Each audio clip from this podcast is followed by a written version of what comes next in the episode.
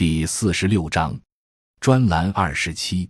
三反五反运动之前民族资本原始积累制度成本的主要表现：一，在承建国家工程、完成加工订货任务中偷工减料、弄虚作假。例如，在治淮水利工程中，承包商不顾工程质量，用旧料充新料、次料充好料，大量盗窃国家的治淮资财。一九五二年。河南省治淮总部在上海招商代办工程和采购工程器材，所花费用为五百多亿元，旧币其中被上海奸商侵吞、讹诈和盗窃的就达一百数十亿元旧币。一，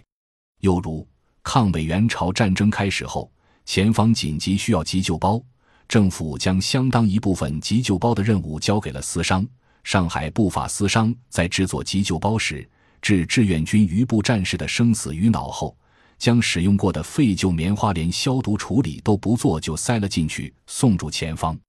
二偷税漏税行为普遍。据国家税务局一九五零年在缴纳第一期营业税后的典型调查中提供的资料，上海三千五百一十家纳税户中有逃税行为的占百分之九十九，天津一千八百零七户中有偷税漏税行为的占百分之八十二。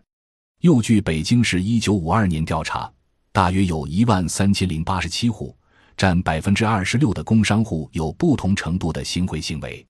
二、三行贿和官商勾结现象异常严重。武汉一百零九家商号用行贿的办法拉拢干部，获取国家资财达一千三百多亿元旧币，其中二十七户用四亿元收买了四百三十多名干部。其中二十二人成了他们的坐探。北京市一九五二年的调查，全市共有一点三万多户工商业者有过行贿行为，占全市工商户总可户数的百分之二十六以上。其中行贿在一亿元以上者一百六十九户。天津的不法资本家总结了一套行贿经验，即问终点就送表，吸烟找洋火就送打火机，身体弱送圆鱼。好打牌，赢了钱带走，输了给下账。爱面子，暗地里送送结婚戒指，送小孩衣服，送满月鸡蛋，直到送干部父母棺材料子、包妓女、包舞女，以致赔上女儿、老婆。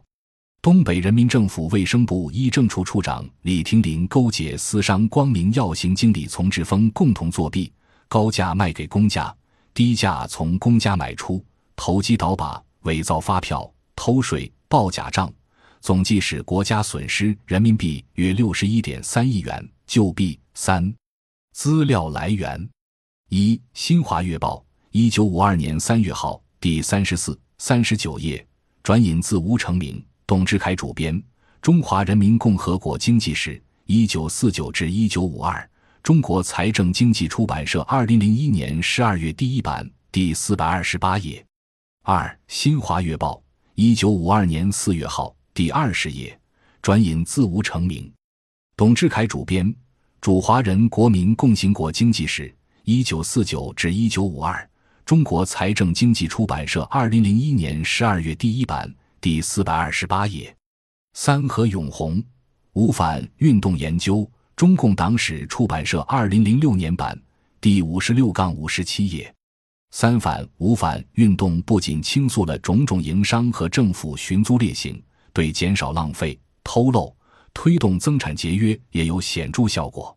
陈云一九五二年四月在政务会和中央人民政府委员会上报告财经问题时，以实际例子充分肯定开展三反五反运动的必要性。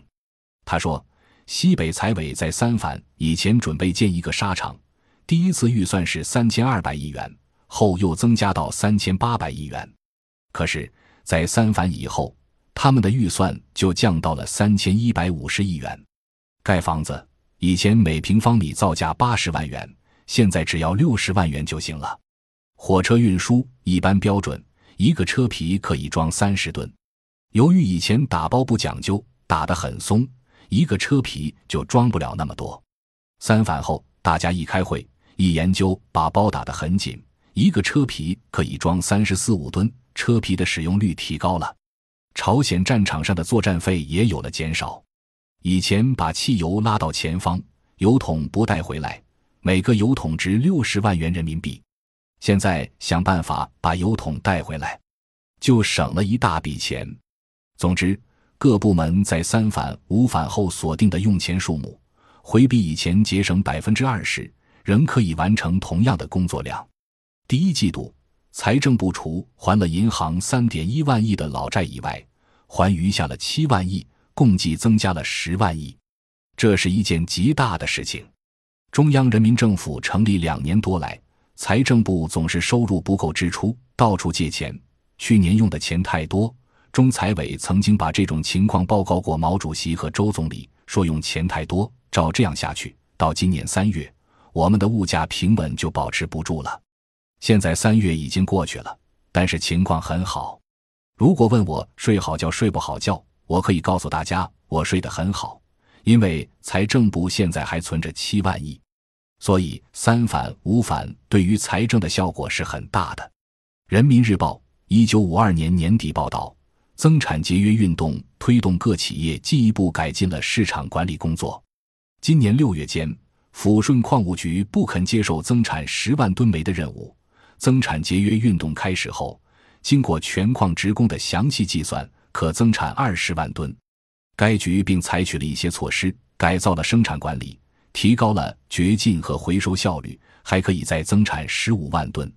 各企业广大职工在增产节约运动中发挥了极大的积极性和创造性。唐山钢厂炼钢工助手蔡连成创造了先深吹、后面吹的转炉操作法。使生铁消耗率大大降低，全年可节约二百零三亿八千万元。